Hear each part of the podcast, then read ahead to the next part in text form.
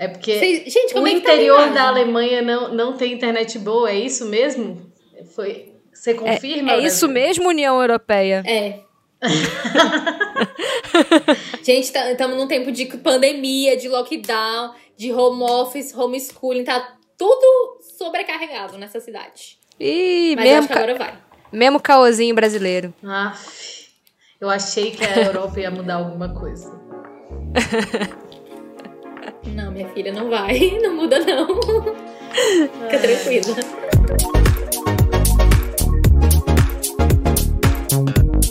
Ai, que linda! então vamos começar mais uma vez. Hello. Estamos aqui com vocês. Bom dia, boa tarde, boa noite. Seja qual horário que você está assistindo, é uma alegria ter mais um. Calma, antes de falar o nome do programa, eu sou a Adriana Segovia. E eu sou a Camila Oca e juntas nós somos o Parábolas. O podcast mais missionário do Brasil, quiçá do mundo. Mais uma convidada É do mundo. que prova que quiçá do mundo está dando certo. Que podcast internacional, Drica. Exatamente, menina. Olha só, olha só. Bom, estamos muito felizes aqui com a presença de uma amiga muito ca- cara para nós e a primeira Muito moça querida. A ser entrevistada, não é mesmo? Uma presença A primeira assim, mulher. feminina, afetuosa, delicada. Vamos começar. Vico, por favor, essa menina que fala no vezes dois, eu acho que foi a melhor parte da minha descrição. A mais real, fidedigna. Pessoas que conhecem Vico, vão aqui comentar embaixo. Confirmo, por favor, agora mesmo. Por favor, Vico, quem é você? Da onde você saiu? Onde você está morando? Por que, que você está morando aí? Fala que o Brasil e o mundo querem saber. Meu Deus, com essas perguntas eu já posso fazer o podcast inteiro aqui, três horas falando. Não assistam no vezes dois, gente. Vai. É, então, meu nome é Vitória, mas todo mundo me chama de Vico, né? Eu tenho, eu tenho 22 anos e moro na Alemanha há dois anos e meio, quase três anos. Eu vim pra cá pra ser au pair. Pra quem não sabe, ser au pair é morar na casa de uma família, cuidar das crianças e, enfim, aprender a língua. Eu já estudava alemão antes e queria né, melhorar os conhecimentos. E quis vir pra cidade que o Shalom tá, né? Na Alemanha a gente tem só uma missão aqui, só uma cidade na qual a comunidade está, e eu quis vir pra cá. E sou membro da comunidade Aliança, sou D2 da comunidade Aliança. É, enfim, rumo à consagração. E é isso, eu não sei mais o que eu posso falar de mim. Eu tô fazendo atualmente um curso de pedagogia, trabalho no jardim de infância, as crianças são o amor da minha vida. Eu sou louca por elas. É, Louca também, né? Ah, ah, assim, por ela Ah, eu achei que você tava né? falando de você. É, eu achei Não, que era de não. você. Tipo assim, eu sou Não. louca. É verdade, ela esqueceu de falar isso. Não é uma característica minha, eu sou louca pelas crianças, tá? E louca também, gente. Mas Porém, entretanto, todavia, louca. assim, não sei, né? Não sei. Fica assim direta. Joguei no ar. É isso. O que eu posso É falar isso. mais? Não sei.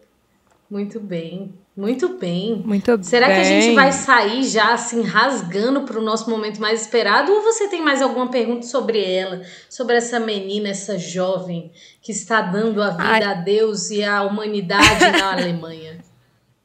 Eu tenho muitas perguntas, mas dependendo do tema que nós tirarmos, as perguntas já serão sanadas no tema. Então, a gente já pode ir para aquele local ungido da nossa cumbuca da unção. Cumbuca Gente da unção. O momento mais esperado.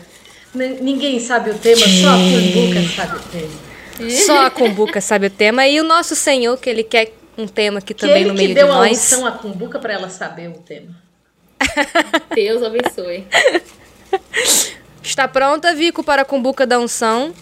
Pronta a gente nunca tá, né? Mas. Ah.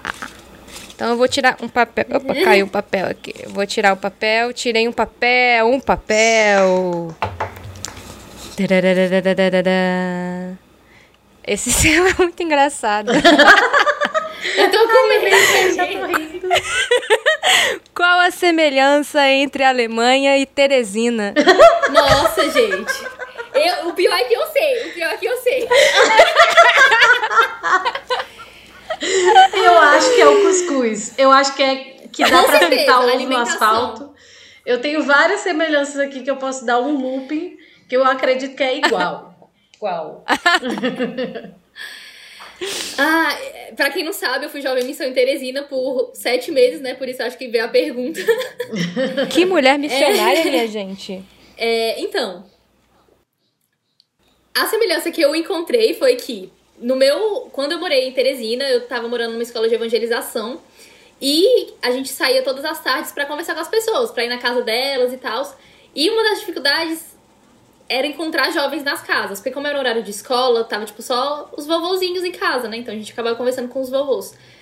E sempre que eu entrava numa casa que tinha um jovem, eu ficava louca. Eu falava, cara.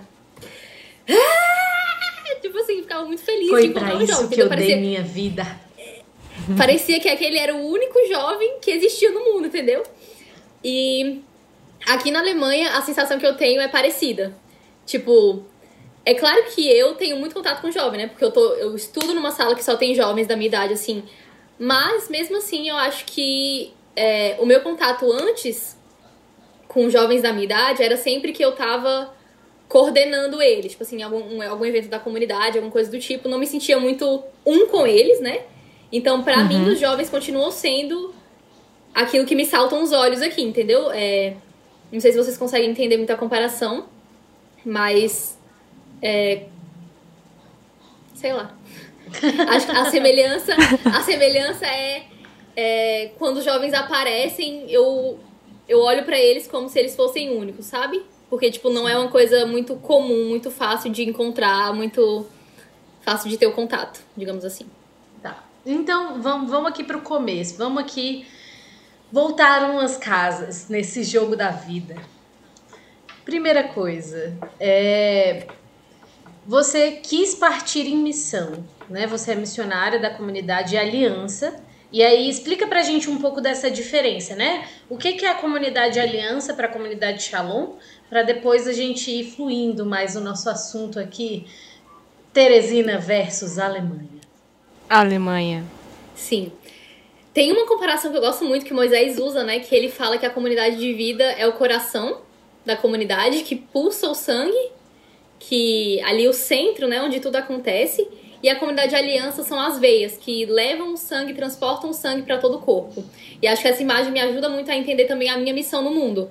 É beber ali da fonte, mas levar para todo mundo, né? Levar para onde eu tô. Tem pessoas no meu trabalho, tem pessoas na minha escola que elas não vão conhecer a Deus, elas não vão ter experiência com o Senhor, com a comunidade, com nada, se eu não passar para elas, né? Então, é, vejo a minha missão, a nossa missão como comunidade de aliança, de ser exatamente como essas veias que transportam, né, que recolhem ali, recebem ali da fonte e levam essa experiência para onde ela, para onde a humanidade está, né? É, tem muita gente que não vai para o centro de evangelização, tem muita gente que não vai para a igreja, que a única oportunidade de ter essa experiência com Deus é no dia a dia, é no trabalho, é na escola, é na, na vida cotidiana.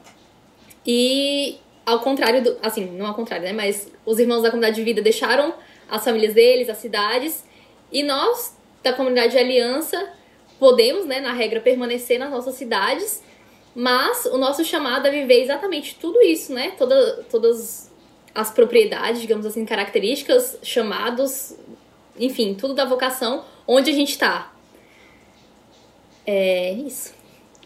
E aí, só para complementar aqui essa explicação, a comunidade de aliança, ela, ela trabalha dentro do mundo secular, então a gente tem um trabalho, enfim, né? Nós três aqui somos da comunidade de aliança da comunidade. Primeira convidada, né? É, da comunidade aliança aqui, mas nós trabalhamos no mundo secular, às vezes em empresas, né, que não são católicas, que tem, enfim. Mas é claro que a gente tenta dar o testemunho, tenta não, é chamado mesmo tenta e dá o testemunho de santidade dentro do mundo secular. Então, por isso, né, essa veia que vai lá, esse, esse membro que vai lá, aonde talvez o, o coração, né, ali, a comunidade de vida que trabalha integralmente para a comunidade Shalom, né? É, então, a aliança tem essa característica de ir aonde a comunidade de vida não está. Né? E aí, por isso que é, a gente se torna uma comunidade muito plural, né, nesse sentido, assim, de conseguir alcançar o coração de pessoas muito diferentes. Às vezes uma pessoa está muito dolorida e ela procura a igreja e acaba encontrando alguém da comunidade de vida. Mas às vezes a pessoa está muito ferida que não tem nem forças para procurar ajuda. E aí estamos nós da comunidade Aliança para ir até essas pessoas, né? Então é, é uma diferença, sim, mas é, faz parte da nossa missão de ser shalom no mundo. Né? E por isso que estamos aqui como comunidade Aliança, entrevistando um monte de gente, um monte de gente diferente. Mas, Vico, a gente está falando aí, diferença entre Alemanha e Teresina, você já falou que você foi jovem missão em Teresina, e depois você foi como aliança missionária para a Alemanha. Fala aí um pouco aí dessa, desse, desse rolê todo aí seu de é, ser missionária e que, que deu na tua cabeça de ir para Teresina e depois o que, que deu na tua cabeça de ir para Alemanha? Como é que foi esse processo todo aí? Ah, é muito engraçado, né? É, a minha vida, ela, segue, ela não segue o curso normal da vida de um ser humano. É, enfim, acho que quando sempre que alguma coisa está acontecendo muito normal na minha vida, eu penso, ok, tá na hora de dar curva, né? De sair um pouco da curva aqui, porque realmente sempre tem que acontecer alguma coisa. E eu comecei a participar da comunidade quando eu estava no primeiro ano do ensino médio, tinha 15 anos. Oh. E aí eu eu era protestante antes, né? Quem não sabe, eu me converti na comunidade. É, enfim, eu comecei a sentir uma vontade de missão, só que tipo, eu tava no meio do ensino médio, e lá no, no comecinho já, eu só coloquei aqui no bolsinho, guardei e esperei, né? Porque a gente, na comunidade a gente pode partir missão somente quando a gente termina o ensino médio e tal. E aí, quando eu tinha terminado o ensino médio, eu tava fazendo vocacional da comunidade. E eu tava até caminhando para a comunidade Aliança, já, já tinha, já percebia o chamado de Deus para essa área, né, que se confirmava na minha escola, eu via, foi engraçado, porque o meu chamado foi assim, eu percebi o meu chamado na ação, né? Não foi assim uma coisa muito espiritual aqui, Deus falando, mas foi diretamente ali, quando eu tava no meio do mundo, eu percebi que Deus me queria ali naquele lugar. E, enfim, caminhando já para a comunidade Aliança, eu queria fechar o discernimento, a minha acompanhadora falou: "Por que que você não vai em missão?" Aí eu, por quê? Por quê, né? Why, why not? Aí... Aí eu fiquei tipo assim, gente, não, pelo amor de Deus. Aí os meus primeiros pensamentos foram: eu fazia. Eu gosto muito de aprender línguas, né? Por isso o alemão. É, e aí, no, naquele momento, eu já tinha me formado em inglês, eu estudava francês e alemão, e aí era uma escola Não, gratuita. Só, só uma vírgula. Gosto muito de aprender línguas. Deixa eu ver a mais difícil. ah, tem alemão aqui. Não, amada. Ela nem foi. É, é, como é que é o nome? Húngaro. Húngaro é o mais difícil. Húngaro. Mas tá é, na próxima é da sua lista, então. É. Oh, eu vamos creio. ver, né? Enfim. É, e aí, para mim, uma das, das maiores ofertas que eu podia oferecer naquele tempo ele era, era os meus cursos de língua, sabe? Porque eu gostava muito de aprender e tal, e conversar. Hum, conversar. É, enfim, aí eu fiquei meio resistente, aí eu cedi, me acabei, mandei a carta, fui. É, te, te, aconteceu muita treta aí no meio, porque meu paizinho não, não gostava muito assim da comunidade, das minhas visitas e tal. E aí, quando Lembro. eu fui em missão. É. Gente, segredo. Meu pai criou. Posso contar isso aqui? Meu pai criou uma página no Facebook falando umas coisas assim da comunidade. Falando foi bem quanto ele amava Enfim, a comunidade ele... Shalom. Né? É, exato. exato. Foi comunidade do Orkut. A página do Orkut. Se você está caminhando, está no caminho vocacional e tá difícil, seu pai não tá querendo aceitar. Olha, olha o exemplo dessa menina. Tem esperança. Pronto, só esse comentário mesmo. Enfim, hoje, é. Hoje meu pai é de boas e tal, ele, ele aceita. Mas no começo foi bem desafiante e tal, e ainda mais porque eu quis ir em missão. Eu tinha acabado de passar na faculdade, tinha acabado de passar na UNB para letras inglês, tradução. E eu uhum. falei pro meu pai que eu simplesmente ia deixar tudo e ia em missão. É...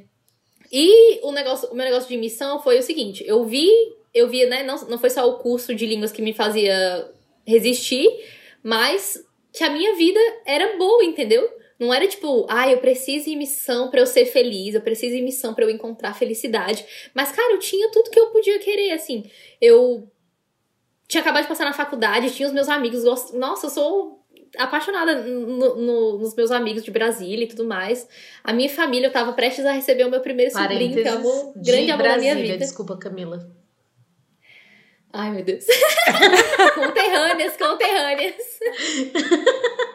Brincadeirinha, vai, é... pode continuar. E, enfim, eu era. Eu, tava, eu trabalhava e tal, tudo de boas. Então, não era assim que eu tava querendo ser feliz, mas eu queria ficar ali. Só que o que me fez virar a chavinha e entender, cara, eu preciso em missão, era que eu não queria guardar aquilo pra mim, entendeu? Eu sou feliz, mas eu quero dar isso para outras pessoas. Tem pessoas que não são, tem pessoas que não conhecem a felicidade que eu tenho. É... Então, eu decidi me desfazer de tudo e ir em missão. E foi muito legal, porque em missão eu percebi que não tendo nada, nada me faltava. E isso foi muito louco, porque, tipo assim, eu deixei tudo que eu tinha, e por mais que parecesse que eu tinha tudo, eu não tinha nada. Que eu ainda não tinha entendido que era dando que eu era feliz, né? Eu tava ali naquele negócio de receber, receber, receber. Enfim, é, fui pra Teresina, né? Uma terra bem, bem fria, assim. Tive levar um enxoval de frio, muitas roupas de frio. e no meio da no meio do meu tempo de missão eu fui para a convenção em Roma, depois da convenção em Roma teve direto uma semana missionária aqui na Alemanha, que eu queria muito vir porque eu já estudava alemão, já tinha ganhado uma bolsa para vir para a Alemanha em 2015. E eu queria conhecer a missão do Shalom aqui. Eu era vocacionada, queria conhecer o pessoal aqui. Cara, quando eu cheguei aqui, quando eu olhei esse povo, quando eu vi essa. Quando eu vi a casa comunitária, que eu fiquei louca. Eu falei, meu Deus, eu quero perder esse voo, eu não vou voltar pra casa. esse voo eu faço questão de perder, que eu tenho talento, né? É, enfim, brincadeiras à parte foi muito legal. É, a minha experiência com o povo, porque assim, o meu alemão naquela época não era essas coisas tipo assim, uau, consigo super me comunicar. Mas a vontade de transmitir para eles o que tava aqui dentro do meu peito era tão grande que eu, minha filha, eu, eu falava, falava tudo errado, conversava. Eu fiquei morando na casa de uma família, né, por uma semana. E eu conversava com eles, contava. Gente, é muito engraçado, porque hoje eu paro pra pensar e falo, gente, eu queria ter a minha ousadia de três anos atrás, quatro anos, quando eu falei, quando eu falava essas coisas para ele, entendeu? Para eles. Porque parece que hoje criei uma casca, assim, sabe? Tipo, ai, não posso falar isso, não posso tocar nisso, né? E naquela época eu não sabia de nada, eu falava, né? Falava da minha experiência com Deus, falava, né? Falava tudo rasgado. E, enfim, e aí, a partir dessa experiência que eu tive ali com os alemães nesses primeiros dias da semana missionária, eu falei, cara, é isso. E aí eu voltei de missão, e ainda ficou aquele negócio lá remoendo, né, ali dentro, né? E... Só que eu não tinha a menor chance, gente. Eu não sabia nem como que eu podia vir pra Alemanha, assim. Era só um desejo e eu pensei...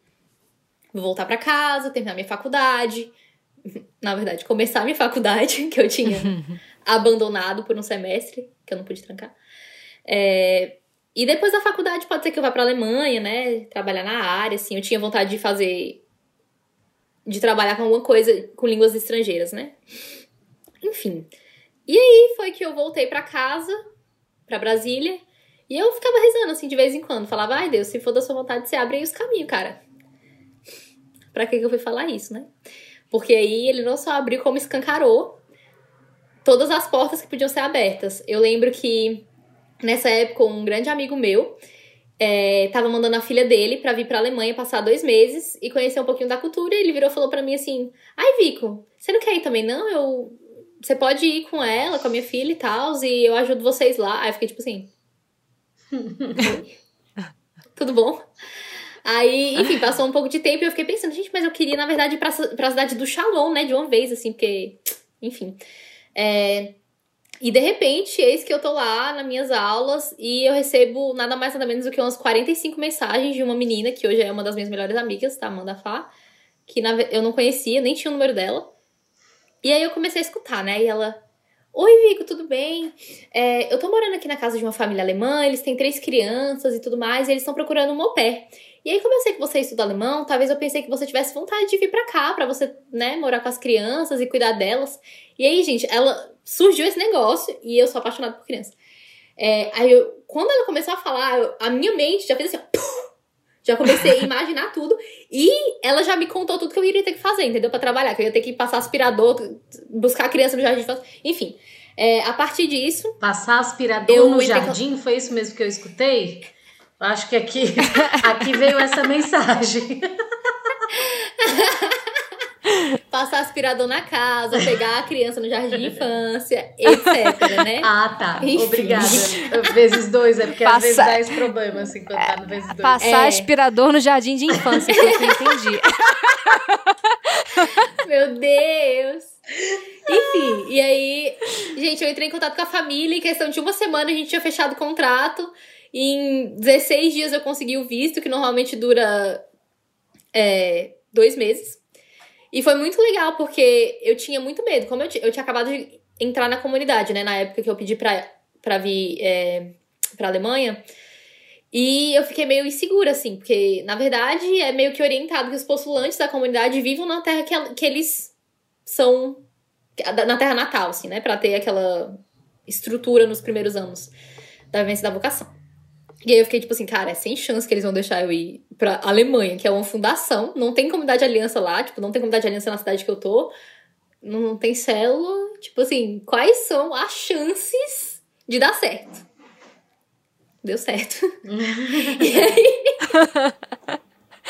aí eu vim pra Aí você percebeu que seu coração não era tão brasileiro assim, mas ele era um pouco alemão. Oh. Exatamente. Então, Vico, é... mas aí você chegou na Alemanha e era vocacionada? Você já era da comunidade de aliança? E aí, como é que foi isso, gente? Você, além de tudo, foi uma das primeiras da comunidade Shalom a chegar nesse território. Travou! Achei que ela tava rindo pra mim. Amigo, acho que você tá realmente na roça. Eu não quero fazer esse bullying, mas assim, eu tive que trazer ele pra conversa. É, Vera. É porque Vocês- gente, como o é que tá interior imagem? da Alemanha não, não tem internet boa, é isso mesmo? Foi, você confirma? É isso Brasil? mesmo, União Europeia? É. Gente, estamos num tempo de pandemia, de lockdown, de home office, homeschooling, tá tudo sobrecarregado nessa cidade. Ih, Mas eu mesmo, acho que ca- agora vai. mesmo caosinho brasileiro. Aff, eu achei que a Europa ia mudar alguma coisa. Não, minha filha, não vai. Não muda, não. Fica tranquila. Enfim, vou responder aqui. Go on.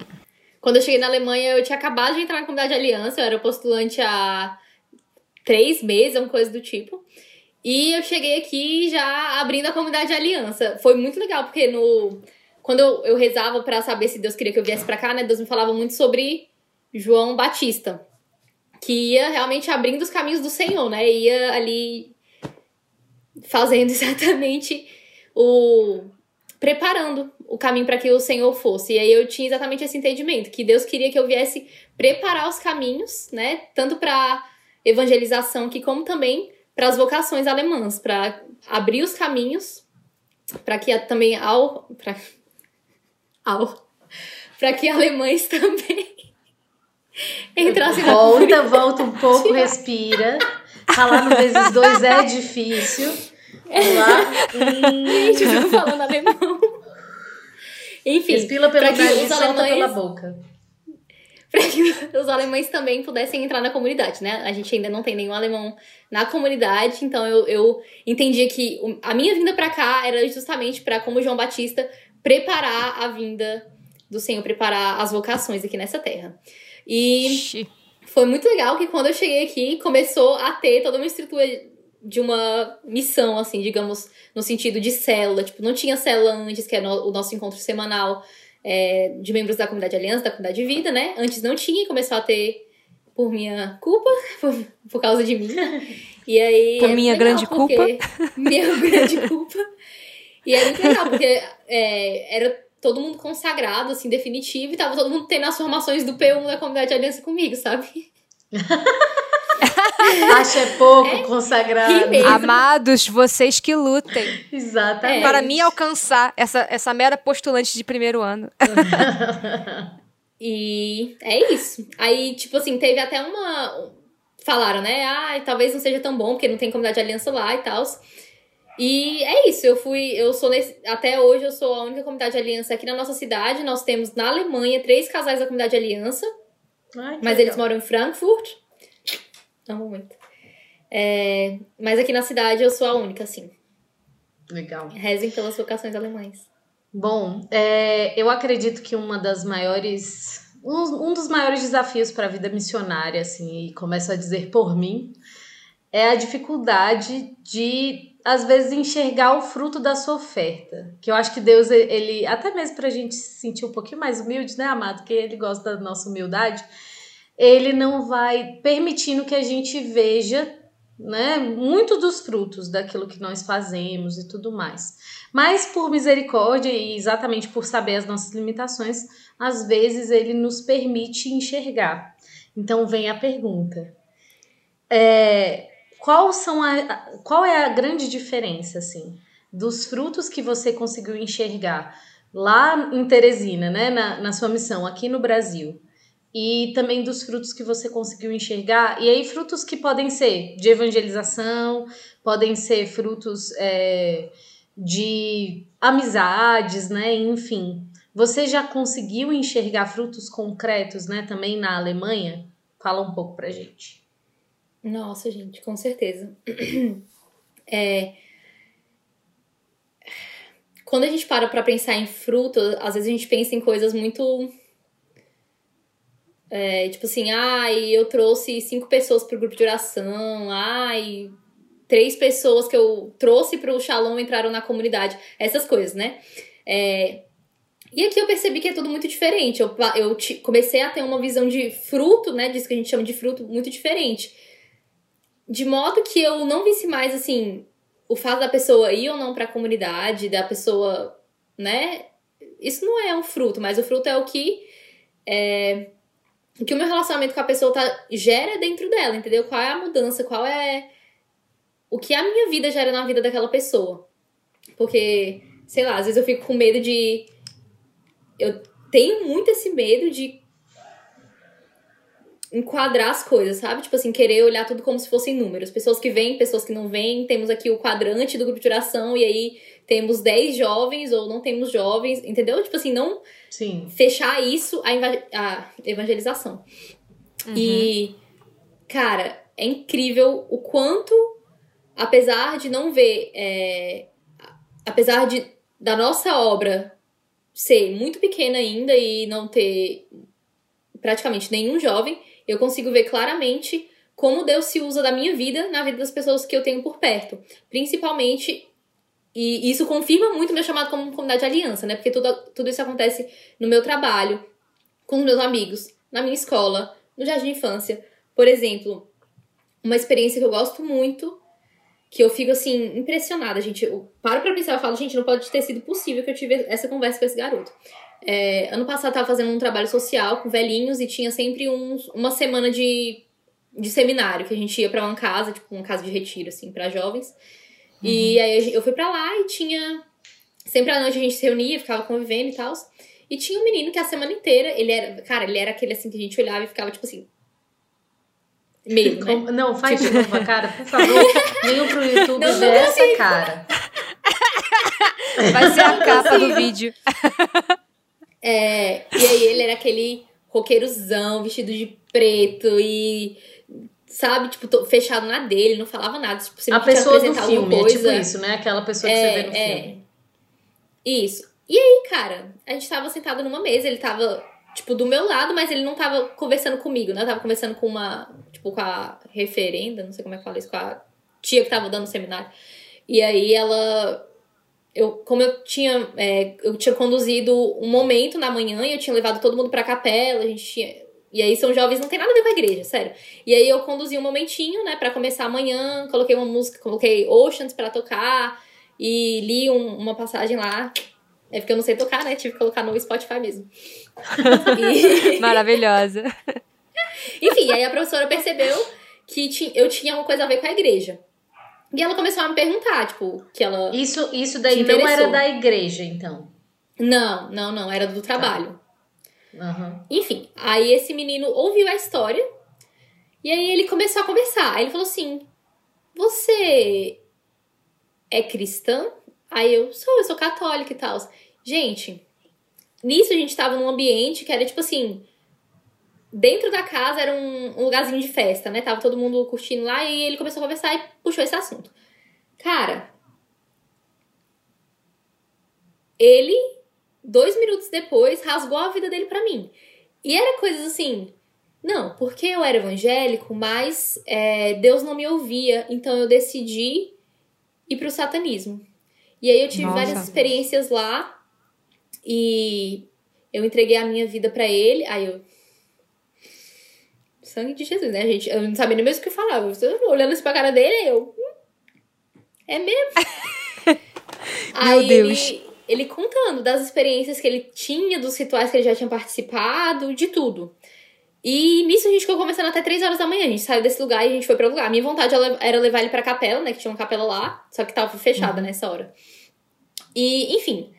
É, cara, a experiência que eu tive era que ele tava implorando.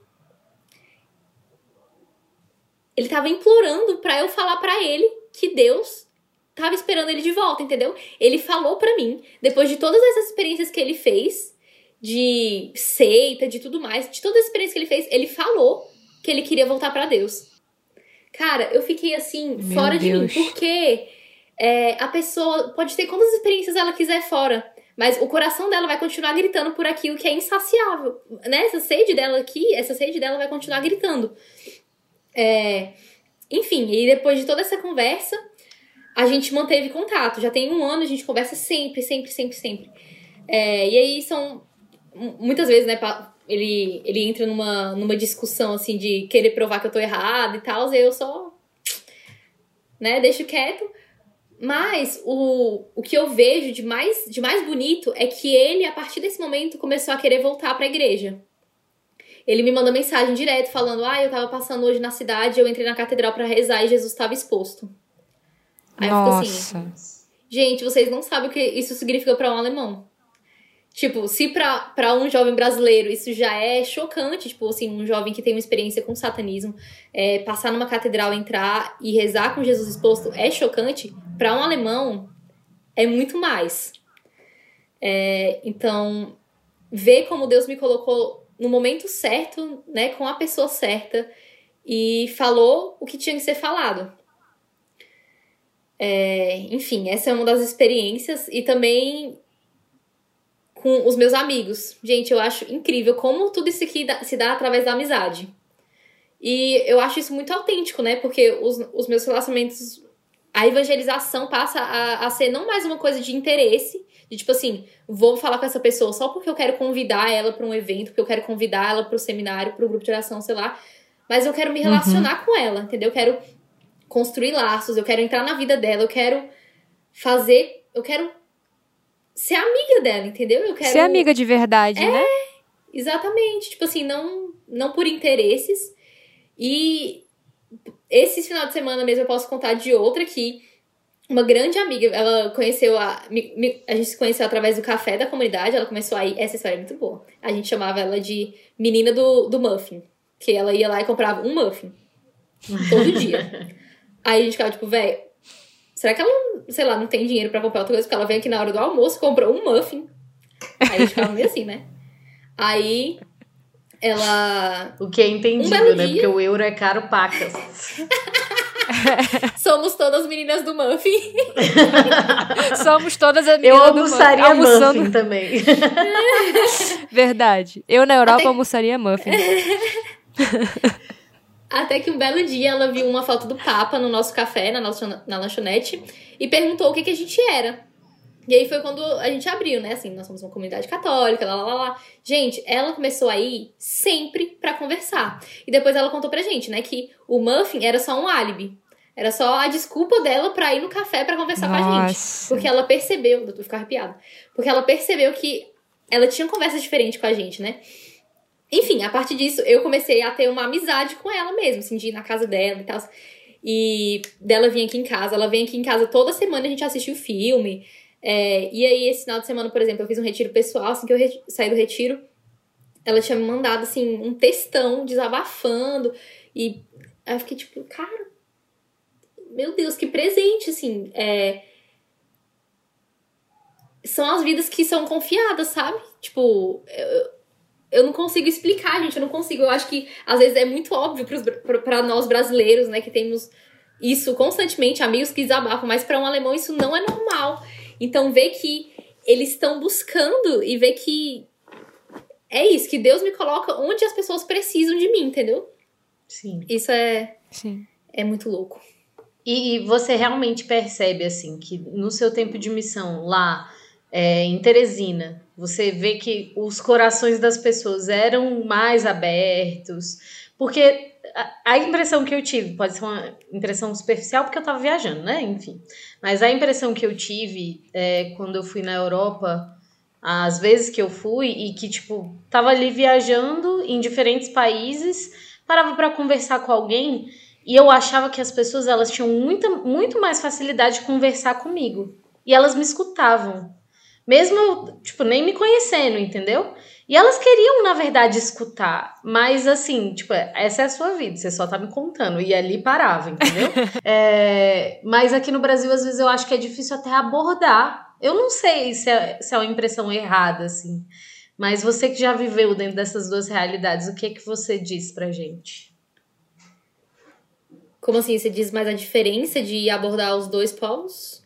É de abordagem, de abertura também do povo, de né? te escutar, sabe? Eu acho que é essa a grande Uhum. questão. As pessoas, tipo, te escutam, param e te escutam. Você vê essa diferença, assim, do aqui no Brasil e aí na Alemanha? Então, é, uma diferença muito grande é que aqui esse tipo de evangelização, né, de abordar pessoas e tal, é muito mais é, raro do que no Brasil. Então, por exemplo, raras vezes vai acontecer de eu começar a falar com uma pessoa, começar a evangelizar uma pessoa do nada. Entendeu? Tipo assim, ah, tô andando na rua, tô na parada de ônibus e eu comecei a falar de Jesus. Tipo, sobre o ouvir, eu acho que quando a pessoa tem uma intimidade, ela ouve. Por exemplo, no meu trabalho. Direto eu começo a conversar com as pessoas, porque elas, é, como já sabem um pouco do contexto, já percebem um pouco do meu comportamento e tudo mais, é, direto eu entro nesses assuntos. Sacou? E eles escutam. E é- eles são muito curiosos, porque eles não têm contato com isso. Pra eles, é algo extremamente novo. Nós somos uma nova comunidade. É novo pra todo mundo? É. Só que pros alemães, é tipo revolucionário. Meu Deus, é tipo, o que que uma jovem deixar a família dela, sabe? Tipo, tem, veio pra cá com 20 anos e tá aqui falando de Jesus. Gente, um aqui na Alemanha, um jovem pra igreja e ainda mais, sair falando pros outros que ele vai pra igreja é, é louco. Enfim, sobre o fato de ouvir. Eu eu não sei muito, assim. Acho que depende muito da pessoa, depende muito. Não sei. Eu acho que é a nossa abordagem também, né? Aqui, aqui no Brasil, quando a gente fala de primeiro anúncio, né, que é a evangelização pessoa a pessoa, a gente vai pra rua, pras praças e começa a conversar com as pessoas sobre algum evento que vai ter, algum seminário de vida no Espírito Santo que vai ter. Mas eu percebo pela sua fala que, tipo assim, essa abordagem na Europa cai. Uhum. Cai Eu acho completamente. aqui no Brasil muito difícil essa abordagem. eu, eu, eu acho também. Eu acho que Obrigada. é, é algo, é Eu- algo que eu sou, eu sou bem. Eu, eu, eu, É. sinto- eu, eu, eu hoje. é, eu, eu sempre assim, falo assim, gente, eu acho que não tá muito inteligente essa Cara. abordagem pessoa a pessoa É. dessa forma, assim, sabe? Mas, enfim. é, Fala, Drica. Não, não, assim, só um, um parêntese, porque eu, eu realmente tenho muito preconceito, mas eu sempre sou surpreendida quando eu vou. Sempre, assim. É, é um fato da minha vida, é que eu sou surpreendida em é esse tipo de evangelização. Eu gosto muito mais de evangelização batendo na porta do povo. Acho top. Eu acho muito bom. acho que rende muito fruto. Mas aqui em Brasília, por exemplo, eu- no plano eu sair batendo de porta em porta, vão ser exceções as pessoas que vão abrir né? Geralmente, pessoas mais, tipo assim, de cidades é, menores ou até no entorno aqui de Brasília e tal, né? Assim, mais afastado do centro, a galera é um pouquinho mais receptiva, né? Tipo, aqui a- a- eu acho que tem essa questão, tipo, eu não preciso de você, né? e aí, enfim, é, é essa dificuldade mesmo da evangelização. Mas eu acho que talvez eu fosse aquela menina de três anos atrás que você era quando chegou na Alemanha, que você falava assim de forma sem noção com as pessoas, né? Eu acho que talvez eu tenha sido isso nas minhas viagens, acabei de perceber. Porque eu, eu chegava assim, conversava com qualquer pessoa de Jesus. Eu, não, Jesus é um cara legal. Mas, Mas dava certo. sobre isso, Dava certo, dava certo. Só esse parênteses mesmo. quando você falou agora da, de abordar as pessoas lá, lá, lá, eu lembrei de vezes que a gente fez isso aqui também, né? Tem o Night Fever aqui, que é. O Night Fever nasceu na Alemanha. Eu não sabia disso, não descobri. Legal. É, e aqui acontece sempre, em várias cidades, a gente sempre vai pra tocar e tudo mais. E a gente sempre sai distribuindo uma velhinha. Que eu não tenho aqui. Mas to- os alemães sempre têm em casa uma velhinha dessa, tipo essas pequenininhas assim, né? Enfim, sai distribuindo para pro povo e convidando pra acender na, dentro da igreja. E aí, tipo, cara, é um convite muito simples, sabe? Tipo, ah, você quer acender essa vela na igreja, de, de repente rezar pra alguém que tá doente e tal. A gente saiu pra convidar. E nessa semana tava rolando uma feira, não era feira de Natal, era uma feira, assim, feira de rua de noite. E tinha muita gente, muita gente na rua, e era uma rua assim que tinha bares e tal. E aí, cara, eu morri de rir esse dia. Eu e a Amanda Fá éramos a dupla. E aí a gente saiu convidando, né? E aí o meu alemão naquela época era assim, ó, trash, seu. Nota 1. aí o cara tipo assim, grandão, né? Eu e a Amanda Fá, a gente- a gente vai nesses aí, entendeu? Nos, nos cabuloso. Aí o cara Os lá. cabuloso. Cabuloso. A gente vai E desses aí. Aqueles que todo mundo olha e foge, sabe? Aí a gente pegou e foi nele e falou: Oi, tudo bem? Você queria. Gostaria de acender uma vela ali na igreja e tal. Aí ele falou. Eu vou traduzir literalmente o que ele falou, né? Ele falou assim: Eu tô fora. Aí a Amanda Fá ficou olhando pra ele: Sim, mas é ali na igreja, não é aqui não. Aí ele: Eu tô fora. Aí a gente, aí a gente ficou se olhando, tipo assim, véi. A gente tá vendo que ele tá fora, entendeu? Tipo, a gente tá vendo que ele tá fora do estabelecimento, a gente tá vendo que ele não tá dentro, porque ele tá falando que tá fora. Aí a gente falou, não, mas o senhor não gostaria de ir? Aí ele, eu tô fora. Eu não tenho interesse. Aí, gente, ah, entendi. Tipo faz sentido tava em falando, português, eu- eu né? Eu não fora. sei se, É. se em alemão faz, porque eu tô fora, não, tipo assim, faz, eu não quero. faz sentido. É, faz sentido, só que pra gente que tava ali aprendendo alemão ainda, né? Tipo, ele falou, eu tô fora. Aí a gente ficou tipo, tá fora de onde, velho? Como assim? Eu tô chamando você. Eu, Tipo, oi? Enfim, aí a gente continuou, né? Aí a gente parou num barzinho do lado de fora, com o povo que tava na- em volta de um narguilé. Aí a gente falou, ué, por que não, né? Aí a gente falou, gente, vocês não gostariam de ir na igreja, acender uma velhinha e tal? Aí eles, ai, sim, senta aí com a gente, vamos, vamos curtir aqui um pouquinho. Aí a gente, vamos! Aí a gente ficou conversando com eles, aquela. E de repente falou assim, gente, eu gostaria que, pra firmar a nossa amizade e tal, esse momento que a gente teve legal, bacana de conversa, de partilha aqui, gostaria de rezar um Pai Nosso com vocês. Vocês têm coragem? Aí eles, oxe, eu tenho, velho. A gente levantou todo mundo, os alemães do lado de fora do bar, em volta do narguilé, dando as mãos. do narguilé. Ai, meu Deus. em volta- Rezamos Rezamos Maravilhoso. o Pai Nosso, velho. Rezamos o Pai Nosso com eles. Foi muito bom. Eu Enfim, amo a Amanda assim, Fá falando tem- você tem coragem. Isso é tão a cara dela. Ai, meu Deus. Enfim, tem essas experiências, né? Essas, essas exceções, assim. Mas sempre é surpreendente, é, é louco, é louco. Mas eu acho que o coração do homem como todo, ele sempre vai estar sedento, né? A questão é a linguagem com que a gente vai conseguir entrar naquele coração sedento, né? Acho que a linguagem que você usava em Teresina é uma linguagem diferente da que você usa hoje na, na Alemanha. Não, não só da linguagem, no caso, alemã, né? que é diferente o português do isso, alemão. Eu ia falar isso. eu ia falar, não, sim, porque em Teresina eu falava português, né? Então, Mas em Brasília também, como você chegava no coração do, do homem de Brasília, né?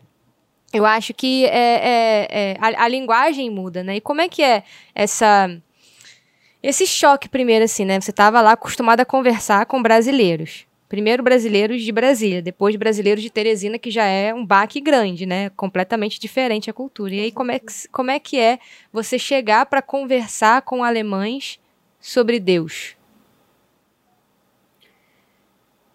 é muito novo. Porque pra eles é uma coisa muito nova. Para os alemães não é um assunto que tá no dia a dia como tá pra gente que é brasileiro. Tipo assim, o que eu percebo é que nós brasileiros, por mais que a gente nem tenha sido criado na igreja, nem tenha uma experiência assim, né, muito cristã, sempre tem no, no fundinho, sabe, aquela aquela certeza de que Deus é comigo, né? Tipo assim, fé em Deus, aqueles, aquelas frases bem de caminhão, assim, de, do, do fundo do caminhão. é, sabe? Tipo, sempre tem um, um, um pensamento em Deus, sabe? Tipo, quando a gente tá conversando, dando conselho para as outras pessoas, a gente fala de Deus, fala, né? Tipo, ah, tenta rezar um pouco. Umas coisas assim. Que nem precisa ser muito cristão para falar esse tipo de coisa. Só que aqui não é assim. Tipo assim, não é uma coisa óbvia. O que eu percebo nas minhas conversas, nas minhas, né, na conversa, amizade, relacionamento, é, que as pessoas vão experimentando de Deus através da minha vida, é que nada é óbvio. Tipo, eu nunca posso conversar com uma pessoa querendo que ela saiba o que, que tá aqui dentro. Tipo assim, é, querendo que ela saiba tudo que, que Deus é, por exemplo, né? Que eu falo, ah, não, porque Deus fez isso na minha vida. Tipo, cara, sempre que eu tenho que dar um testemunho, eu preciso contextualizar a pessoa aqui, porque ela não sabe. Tipo, é, eu sei que isso tem muito a ver também com a forma como catequese é aqui, crisma, essas coisas. Tipo assim, pra pessoa se crismar, ela precisa muitas vezes participar de um encontro que é, sei lá, ir na floresta. Tipo, Uou. Que? Como, como assim? Não entendi é um o contexto. dia só, assim. É, e é, é um uma aventura. É, tipo, vamos é uma fazer, catequese adventure. Vamos fazer uma trilha, sacou? Ou então, e a primeira Mas a galera também é nessa vibe, entendeu? Mas nesse sentido, você vê que a galera ela vai, tipo, nisso só por ir ou é porque, tipo, eu vejo uma diferença muito diferente. Uma diferença muito diferente. Poxa vida, hein? Caraca. Tá gravado. Eu achei que era, era, no, era no mínimo parecida. Poxa vida! Mas eu, eu, vejo uma diferença. Vamos lá, vou reformular a frase. Eu vejo uma diferença entre os países latinos, e eu acho que isso é meio que geral nos países latinos, e os países europeus, enfim, outros países que não sejam aqui na América Latina que é, é essa questão mesmo do comprometimento, assim, por exemplo.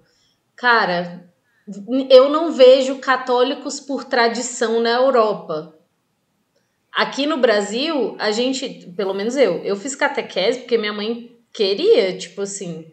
Eu não fiz os dois anos que eu tinha que fazer para poder fazer primeira comunhão, só fiz um só e, e depois meti o pé porque eu achava chato. Mas ela não era nem católica e falou: não, mas você tem que fazer catequese. Tipo assim, não tinha sentido nem para ela, entendeu? mas ela me colocou para fazer. Aí também existe isso, tipo assim, a galera vai para fazer esse negócio só porque o pai obrigou, e aí ele vai fazer crisma e tudo mais porque é uma obrigação? Cara, total. É, primeira comunhão e crisma são coisas assim é, a primeira comunhão sempre acontece na terceira série. Então, tipo assim, todas as crianças que estão na terceira série vão pra comunhão. Tipo, eu acho, principalmente elas estiverem numa escola católica, né? Que a maioria daqui é, pra, na minha cidade, pelo menos. Eles são diretamente é, direcionados pra, pra catequese, primeira comunhão. E a crisma é a mesma coisa. Por exemplo, a gente tem aqui um grupo de crisma. E aí eu pergunto sempre pra eles: o que, é que vocês estão fazendo? A gente, a resposta é. Ah, é porque é uma coisa que faz parte. Tipo, eu vejo aqui também sendo muito tradicionalista. Tradicionalista não. Erra, a palavra é tradição, Tem é muita é tra tradição. É muita tradição. É tipo assim, vamos fazer o que é regra, entendeu? É, e, e não é uma coisa que tá dentro, né? Eu sei que no Brasil tem esse negócio da tradição, muita gente faz meio que forçado mesmo. Mas, mesmo assim, eu acredito que nós, que o, o Brasil ainda tem é, um pensamento em Deus sabe? Ainda tem uma noção, um relacionamento, digamos assim, não é uma coisa muito seca. E aqui eu vejo que é uma coisa muito. Eu não sei, eles não sabem quem é Deus, eles não têm noção nenhuma, sabe? Tipo, assim, com os crismandos, quando a gente vai falar uma coisa, a gente tem que contextualizar tudo, falar tudo, eles não, não sabem, tipo.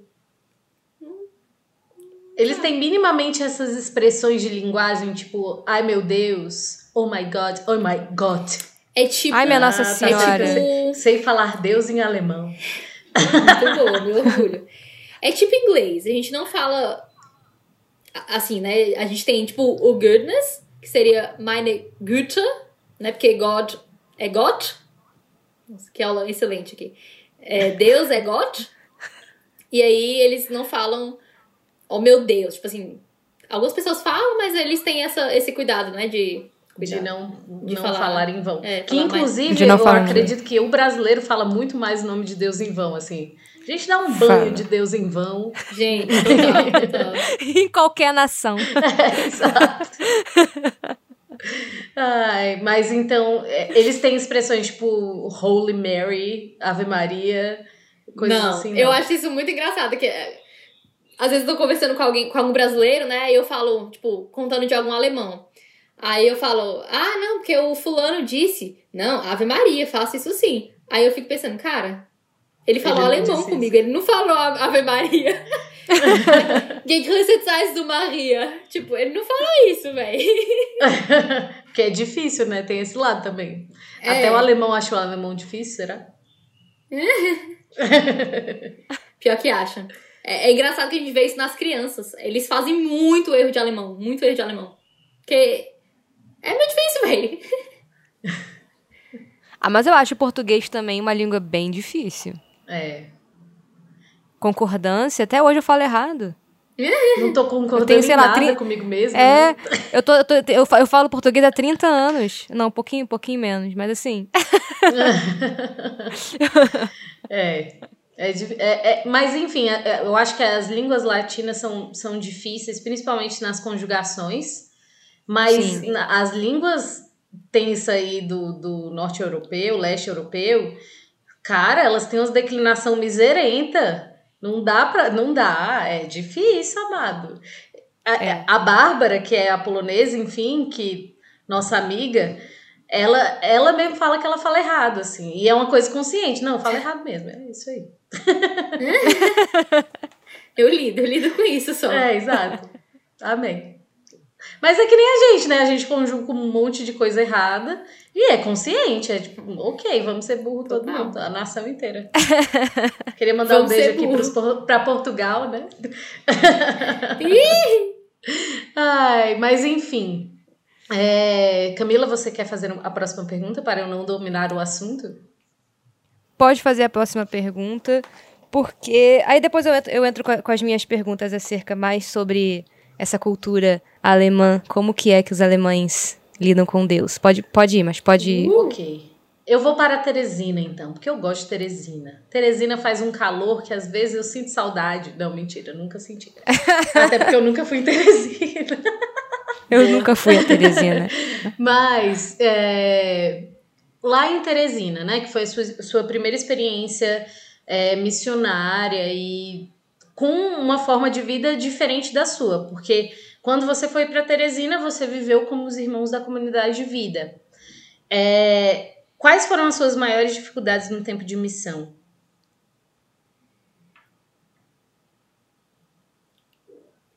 Não pode falar que foi a Vanessa, porque, coitada, tá legal. ah, eu acho que é a maior dificuldade de muitas pessoas é a vida comunitária, né? É, foi diferente. Sim. Eu acho que é, foi uma experiência diferente. Foi a minha primeira experiência fora de casa.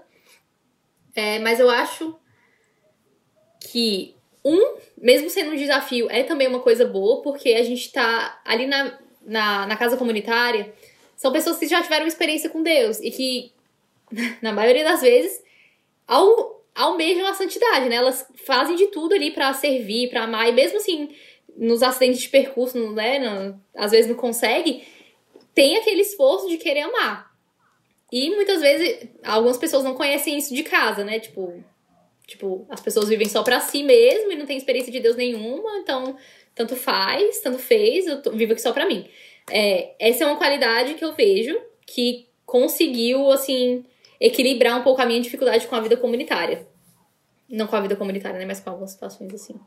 E uma das minhas maiores dificuldades também era, como eu já falei, dos jovens, né? A, a falta do contato com os jovens. E o fato de a casa ser um, de tá um pouco isolada, digamos assim, né? Como a gente estava numa escola de evangelização, a gente não estava perto do centro, perto das pessoas, do povo da obra. Então isso fazia um pouco de falta. Eu, mas eu é muito legal porque eu percebo como a missão de Teresina me preparou para vir para Alemanha, sabe? Tipo assim, essa em parte isolamento, sabe? Do povo, da obra, dos jovens, me preparou para vir para uma fundação. Te preparou pra tem obra. pandemia também, você nem sabia, né? É. Momento. Porque ho- hoje você vive comunitariamente, né, com outra pessoa. Vivo? Você não mora com. Você mora sozinha? Moro sozinha. É, mesmo? Gente, é nossa Ah, pequena eu achei que você dividia apartamento. Não. Errou! Gente! Não que eu saiba, não que eu saiba, né? Espero que não. Eu divido apartamento com o Espírito Santo, com a Santíssima Trindade Isso. completa. E Nossa Senhora também E tá aqui Santa sempre. Terezinha tá aqui também. Olha, É que isso. linda. Meu anjo da guarda também aqui do meu lado sempre. Muito povoado esse apartamento. Muito bom. Todo o céu está aí neste momento. e agora eu tenho mais, mais uma pergunta, mas que é a mesma pergunta para duas situações. É, o maior presente que Teresina te deu e o maior presente que a Alemanha te deu até o momento. Eita. Tan, Que tan, difícil. nanana. É tipo aqueles quiz, né? Vamos ver se você a, respo- a resposta vai sair certa.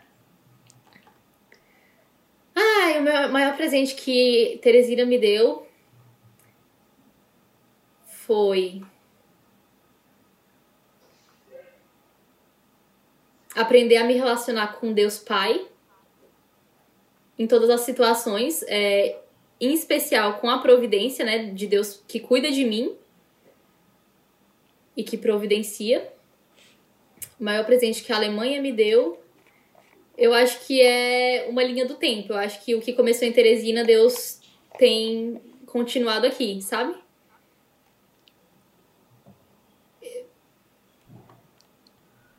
Eu acho que.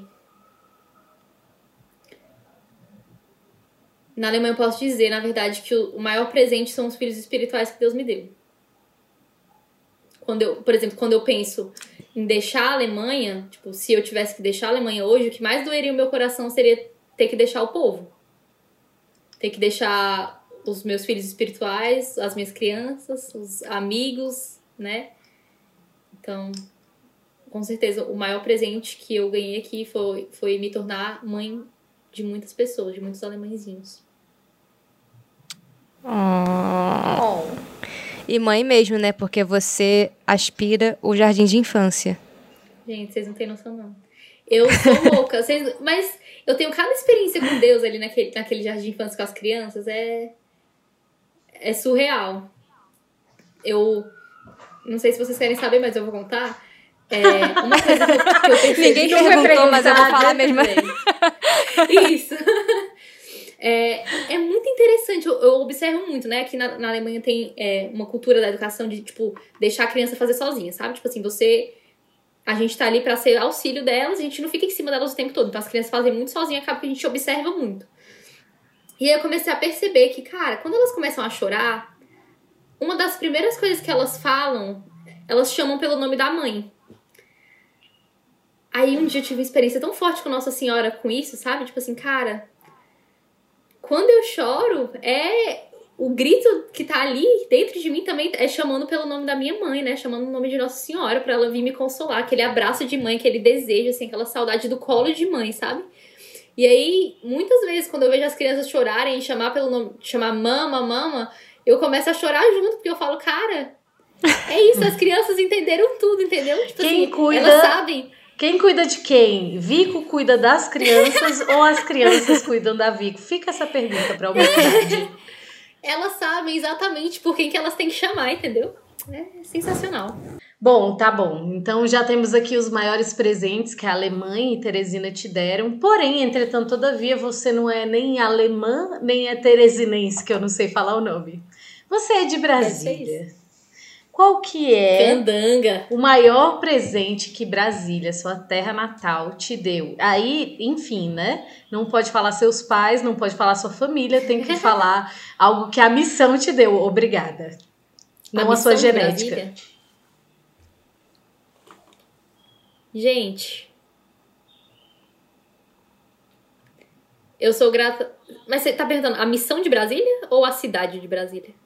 Não, a sua missão em Brasília, não exatamente a comunidade. Você a como missão. missionária. Entendi. Certo. Hum. Deu um delay ali. A pessoa falou Isso. muito no vezes Travou dois, aqui. aí deu esse problema. Ah, eu não sei se, eu- se isso responde à sua pergunta, mas eu me considero, eu considero que isso tenha sido um grande presente pra mim. O início da minha caminhada, porque pra mim foi, foi um marco da minha vida, entendeu? Foi literalmente o meu cair do cavalo, entendeu? É, a minha conversão. O divisor de águas da minha vida. É, foi quando eu decidi ir pra igreja católica quando eu me identifiquei, quando eu percebi que eu queria entrar na igreja. Eu acho que esse é um, um marco e um grande presente, porque sem isso nada nada do que eu contei até agora teria acontecido. Não sei se responde. que lindo. Muito, muito lindo. E Vico, como você identifica hoje? Hoje você já tem uma, uma pequena, longa caminhada hoje junto a Deus, né? Junto ao carisma. Como você identifica hoje ser a sua missão pessoal? Mesmo você em Teresina, mesmo você em é, Eisberg, onde você mora, né? Na Alemanha Ansberg. ou aonde quer que o Senhor te envie. O que, que você identifica hoje, né? Como a sua missão pessoal? o que eu tenho rezado muito a, a respeito nos últimos tempos e percebido, assim, como na minha história sempre foi assim, é como Deus me confia sempre as pessoas mais difíceis pra eu amar, sabe? E como ele me dá. É como se fosse assim, um dom especial, um, um amor especial pelos mais difíceis. E isso se tornou, assim, mais visível ainda no jardim de infância. É, na minha história, eu parei pra ver que eu sempre tive uma facilidade melhor de lidar com aquelas pessoas que. Um, que as pessoas em si não gostavam de ninguém e elas gostavam de mim, né? Elas se abriam ali naquele momento, tipo assim, tem um tio, tinha um tio que ele não falava com ninguém e, cara, ele deixava eu fazer penteado no cabelo dele, tipo assim, se abrir, conversava comigo e tal. Enfim, Um tio É, ou uma e outras criança, pessoas- pera. um tio, um tio. É, o E negócio, o que era- ele a estava fazendo no jardim grande. de infância, calma. O aspirador tava aspirando o jardim de infância. Supletivo. Tava aspirando o jardim de infância. Tava aspirando o jardim de infância. Entendi. Isso. Não, enfim, é... E aí no jardim de infância eu percebo isso muito mais evidente, porque é... Posso contar mais uma história? Claro. Sim, senhora. fica à vontade, Fica à vontade. Tem uma criança lá que ele é assim a mais difícil, sabe? É... Aí aquela criança, gente, que todo o jardim de infância conhece, que é a que grita mais, a, a mais desobediente, que não escuta e tudo mais. E aí um belo dia a gente tava lá fora, né? As trabalhadoras, assim, conversando entre si, e aí um- elas olharam pra ele e falaram assim, ai, não gosto dele, sabe? Aí meu coração já ficou assim, já. Já deu uma facada aqui no meu peito.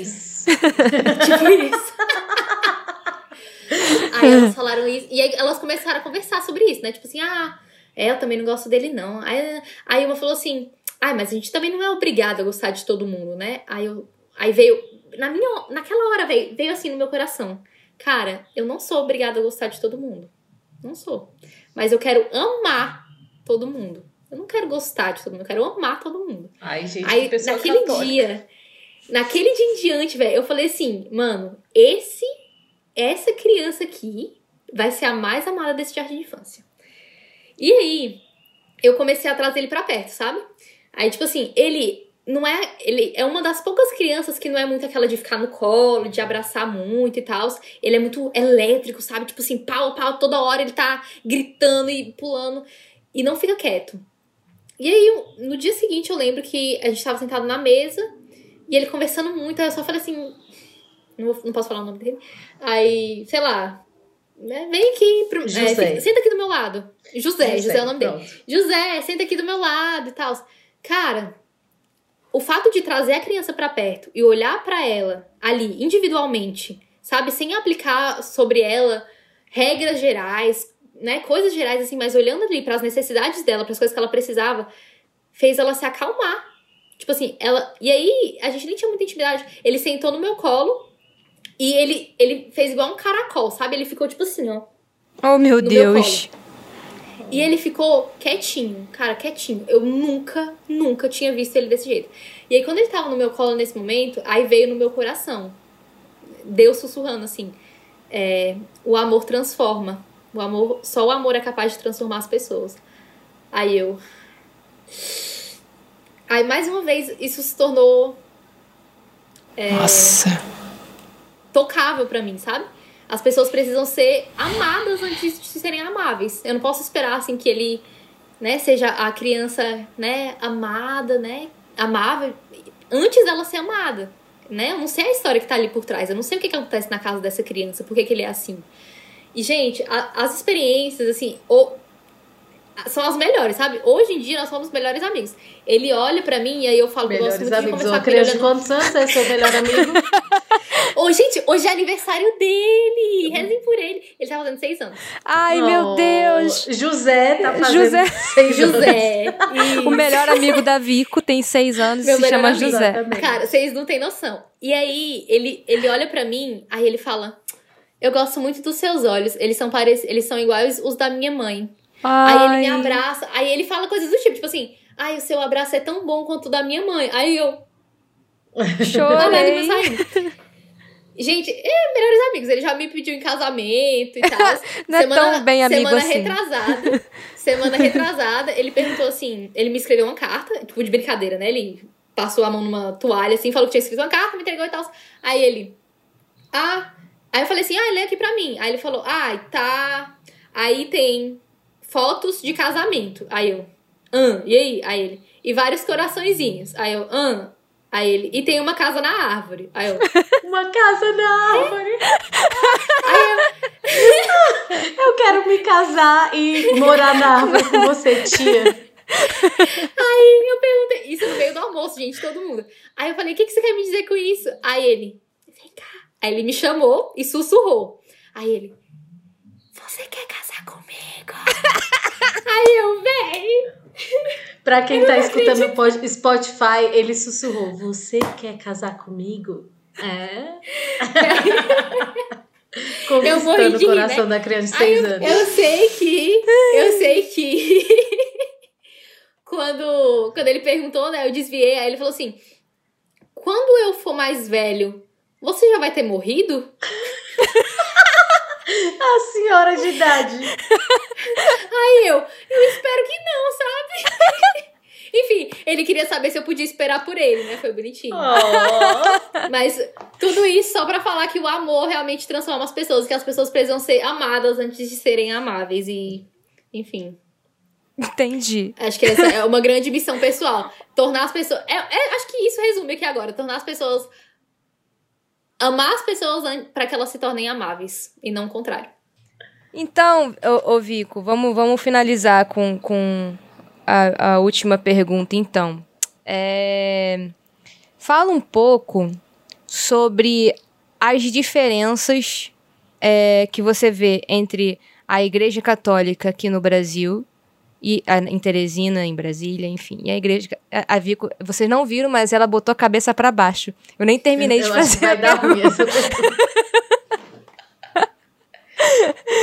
a Igreja Católica na Alemanha. Como é que é? Aí existe renovação carismática, porque nós somos um carisma que nasceu junto com a renovação carismática, né? Como é que é essa coisa de um carisma carismático e na Alemanha existe renovação? Chegou isso aí? Como é que tá aí a situation? É uma pergunta bem delicada mesmo, né? É, Como eu disse, pra eles é tudo muito novo. Tipo, se pra nós brasileiros é novo, pra eles 40 vezes mais. É, a questão da renovação carismática é super nova. Existe sim, existem novas comunidades aqui. é, Não sei se estou falando besteira, mas eu acho que a Loreto também é uma comunidade carismática, né? Eu acredito, acho. E, enfim, ela é uma comunidade relativamente conhecida aqui na Alemanha alemã. E é isso. Mas na igreja isso não é conhecido, entendeu? Tipo assim, o pessoal que vai pra missa, os jovens, eles não têm experiência nenhuma com coisa carismática. Tipo, nada, nada, nada, nada. Nós somos aqui, aqui na cidade de qualquer forma, né, que a gente mora aqui na vila, aqui no interior. é, nós somos a, a a renovação carismática, digamos assim, para eles, né? Sim, eu acho que para eles é tudo muito novo, toda tudo isso de igreja, de Deus, para eles é tudo muito novo, né? Então, de renovação carismática, muito mais. Tem sim comunidades católicas, tem movimentos e tal, mas aqui na Alemanha tem uma vibe muito forte de. Hum, agora como é que fala isso em português? É uma boa pergunta, né? Que igrejas livres. Né? Tipo assim, eu não sei se tem Mas isso dentro do protestantismo, Sim. não? Ou dentro da igreja católica também? Eu acho que essas igrejas não são nem católicas nem protestantes. Eu acho que são. Ah, tá. É porque aqui em Bra real, no Brasil também na tem. Na prática, ela. Isso. Na prática, elas são mais protestantes, né? Assim, se for para comparar Sim. as características delas, elas são mais protestantes. Uhum. Porque elas é... renegam, tipo, a doutrina, Enfim, né? E tipo aí, assim. normalmente as. Isso, isso. Tem. Ban... Assim, o que, é, o que eu acho muito difícil ou impossível é encontrar aqui músicas católicas alemãs. Alemãs católicas. Tipo, as músicas que a gente reza em alemão, normalmente elas são todas, tipo assim, na, na vibe do Hilson, sabe? Uhum. Do Hilson. E tem outras bandas que são também dessas igrejas livres. Porque da igreja católica realmente não tem muita coisa jovem. Infelizmente, ainda. Enfim, e voltando aqui sobre as comparações da igreja católica Brasil-Alemanha, eu acho que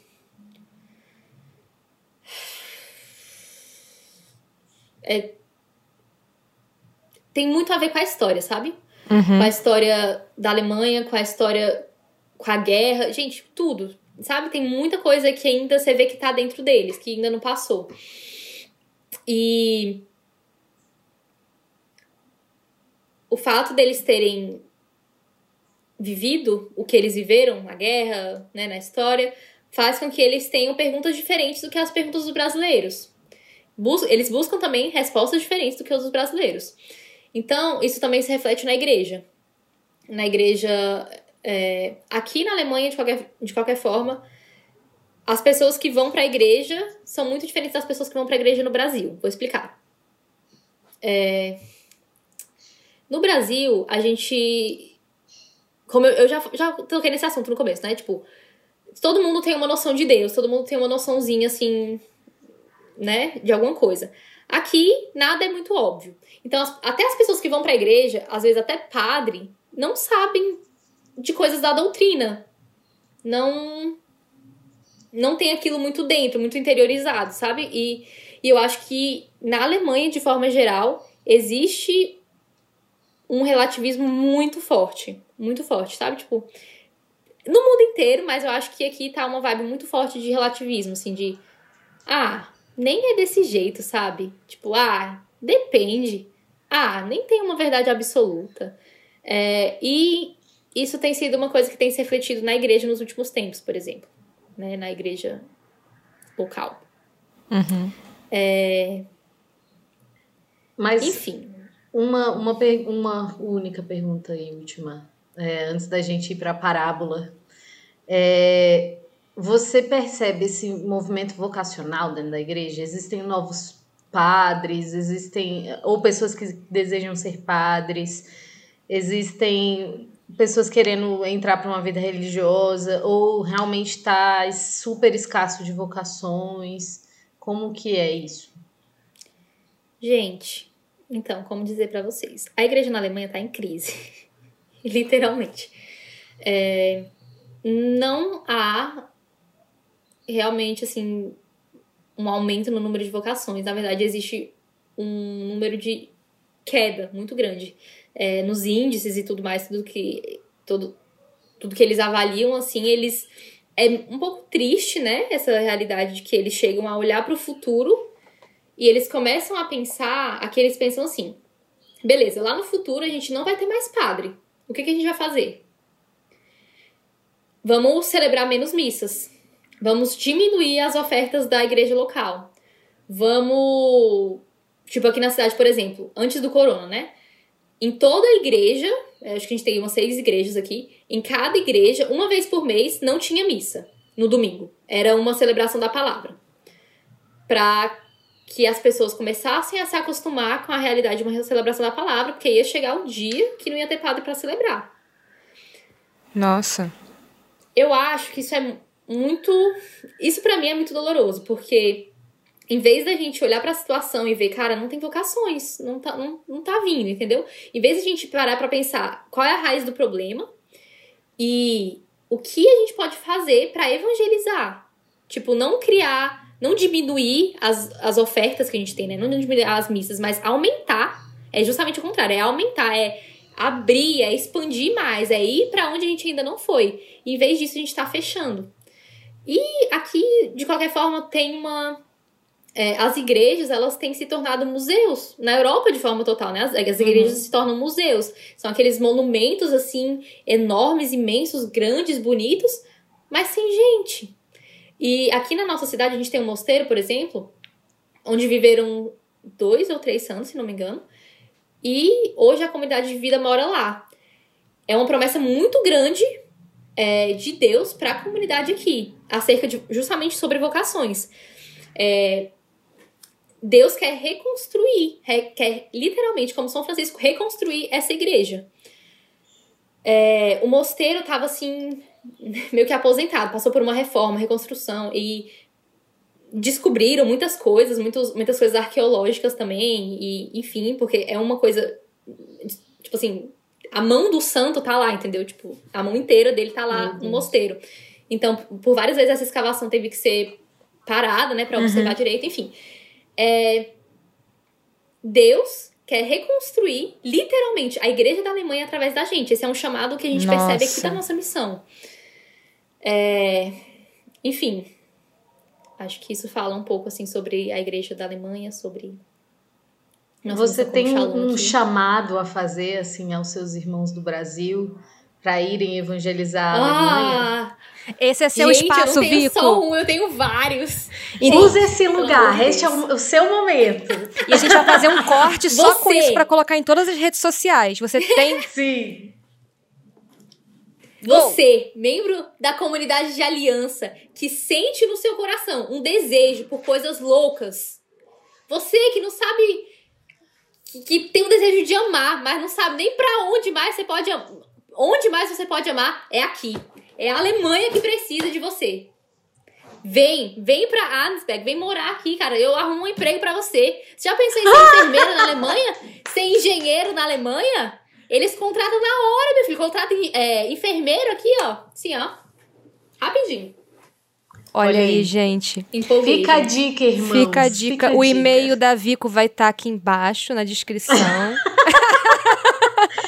Não, mas a rede social vai estar. Tá. A rede social vai estar. Tá. a rede social vai estar. Tá. Mas qualquer coisa é Vico Seleções, arroba Conchalão. Vico, Vico é, já manda o currículo também, porque ela tem que é, arrumar emprego. Né? Isso. Né? Vico RH. RH. Isso. Maravilhosa. Ai, gente, então vamos agora para um momento realmente esperado deste programa, um momento importante que é o momento que a gente joga assim, né? Não é joga, mas a gente dá uma missão para o nosso convidado de ser co-criador com Cristo com Cristo não porque foi Deus que criou. Então, enfim, né? Aquela confusão da Trindade. Mas, perdão, eu não quis dizer que a Trindade é uma confusão. Não quis. Voltando. Mas, enfim, que nossa convidada vai fazer uma parábola. Qual é a parábola de Teresina versus é, Alemanha? Alemanha? Qual é essa parábola? Esse é o momento que eu paro pra pensar, né? Sim, pode. Gente, socorro. Não sei. Eu acho que eu vou colocar um tempo assim, não, virar assim, ó. Valendo! Tempo! eu preciso parar pra pensar tudo que eu falei, porque foi muita coisa. Eu falei muito, coitada de vocês. Muitas palavras por segundo quadrado. Muitas parábolas. um... Ai, gente, me ajuda. Eu não consigo mais falar. ah, mas consegue. A boca tá é... seca, bebe uma água, filha. Cara, eu falei do quê? Falei de Teresina, falei, de, falei de, da Alemanha, jovens. Jovens alemães. frutos. Acho que eu posso ajudar. Quer Hum. essa ajuda? Não Ok. sabia que a gente podia ajudar, mas dá colher de chá. Tô quebrando regras aqui, tô quebrando regras. Não, futuros convidados, por favor. Venham a minha ajuda como uma exceção da exceção. Não vai acontecer novamente tão cedo. A pessoa tá com a boca seca, falou no vezes dois assim, Falei durante demais, mais de uma demais. hora. Isso daqui é, um- é um, um ato de compaixão. Bom, mas eu tava pensando aqui. O amor de Deus, ele é pessoal, certo? Então, é, é como se. Eu vou transformar a, a parábola das pérolas, certo? Uhum. É, um, um colecionador de pérolas. Ele. Ai, bicho estranho. um colecionador de pérolas. Ele, de fato, sabe o valor de cada uma das suas pérolas. né? Ele sabe que tem a diferença, ele sabe qual é a origem, ele sabe que talvez, enfim, a temperatura do oceano gere uma pérola diferente. Se isso acontece, não sei, amados. Mas enfim, estou aqui chutando nessa, ne- ne- nessa parábola mesmo. Mas ele sabe exatamente o valor. E ele não. Como um colecionista, né? E aí realmente diferente da parábola que tem no Evangelho, ele não quer mais. é, ele não troca, assim, ele não troca aquilo que ele tem. Mas de fato ele vê o valor único de cada coisa né? E, e isso também, é, essa comparação eu fiz, e aí eu passo para Vico, né? Mas nesse sentido, assim, né? De que cada povo tem sua particularidade, mas muito maior do que isso, cada pessoa tem a sua particularidade. E que nada é vão, né? Nada, nada dentro dessa coleção é inútil, né? Assim, nada dentro dessa coleção tem menos valor. Mas de fato, essa coleção ela só tá completa se tivesse todas as pérolas do oceano, né? Enfim, pode continuar aí, já dei, já dei tu- tudo que eu tinha. Eu achei, eu achei sensacional, porque isso fala muito sobre mim, né? É, sobre pérola, não só porque eu tô com umas pérolas aqui na cabeça, mas é, justamente esse negócio da personalidade, da, da pessoalidade também, de individualidade no amor. Porque eu acho que é a forma que Deus é, me tratou durante todos esses anos e a forma como ele me ensina a amar. Exatamente como eu contei é, nessas 45 mil histórias que eu contei, que eu falei aqui, né? É, sobre cada pessoa, seja de 90 anos, seja de 6 anos de idade, é, que Deus enxerga em cada uma delas uma preciosidade, sabe? Ele não enxerga como. é, como um exército de pessoas vestidas iguais, mas ele sabe olhar de uma- um, um olhar tão profundo que penetra o coração delas e enxerga o que elas têm de especial. E isso fala muito. Isso me fala, fala muito ao meu coração. E é exatamente isso que eu quero passar para as pessoas, entendeu?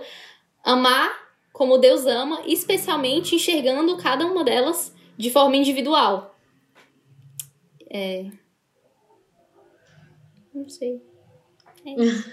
Ah. Oh, Então, é o- eu acho que o resumo desse episódio é o amor. E que é muito propício pro tempo que a gente tá vivendo, né? Quem é da comunidade viveu uma formação ontem sobre o amor. Então, achei muito forte. Sabe, Vico, é, você tava falando muita coisa sobre o amor, assim, né? A gente recebe muito feedback, assim, das pessoas dizendo assim, ah, o podcast é incrível, é maravilhoso tal, mudou minha vida. Mas eu acho que os primeiros a mudar a vida são os nossos próprios ouvidos aqui, sabe? Como que, assim, não, não sei você, Drica, mas assim, como tem mudado a minha vida? A gente tá no quinto episódio, quinto, esse é o quinto. Quinto, é. Como tem mudado a minha vida, assim, sabe? Assim, que riqueza que é escutar os irmãos, escutar os irmãos de comunidade, os irmãos cristãos, que estão aí espalhados pelo Brasil e pelo mundo todo, assim, sabe? Como você tem, você me ensinou hoje sobre o amor, o episódio todo.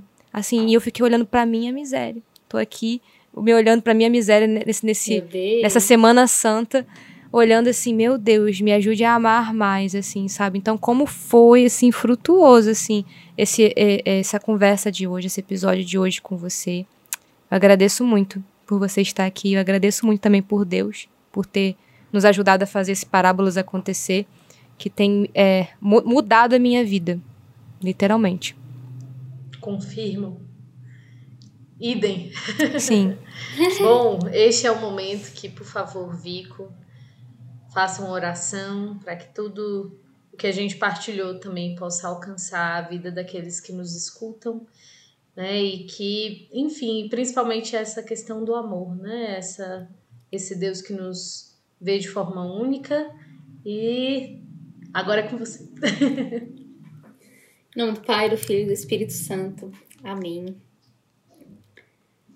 Senhor, nessa Semana Santa, que estamos nos preparando para viver a tua paixão, clamamos que o Senhor inflame-nos com o teu amor, inflama-nos com o teu amor que deu a vida, com o teu amor que amou até as últimas consequências, sem calcular, sem reter nada para si.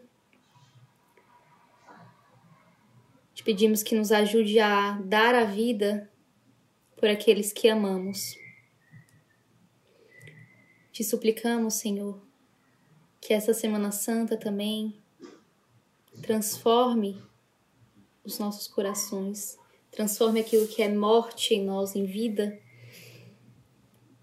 Te pedimos de forma especial que o Senhor gere em nós os teus sentimentos, gere em nós sentimentos de Cristo, para que nós possamos amar como o Senhor ama, olhando a individualidade de cada pessoa, amando cada pessoa na sua personalidade, nas suas características próprias. Te pedimos que não jamais nos fechemos em nós mesmos, mas que tenhamos sempre esse olhar para fora e não nos retenhamos somente aquilo que os nossos olhos são capazes de ver, mas aquilo que os teus olhos, Senhor, veem, que enxergam muito além do que é supérfluo, do que é superfície, mas enxergam a profundidade do coração, enxergam a verdade. Senhor, eu te peço por todos aqueles que estão ouvindo, assistindo parábolas nesse momento, para que também eles sejam alcançados pelo amor que transforma, pelo amor que é capaz de transformar toda e qualquer realidade humana.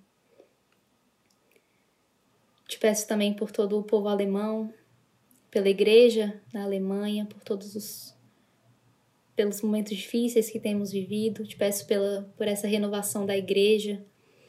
Dai-nos a graça, Senhor, de como missionários reconstruir a tua igreja, como fiéis testemunhas de uma igreja viva de uma igreja viva, de uma igreja em saída, de uma igreja com os olhos voltados para fora.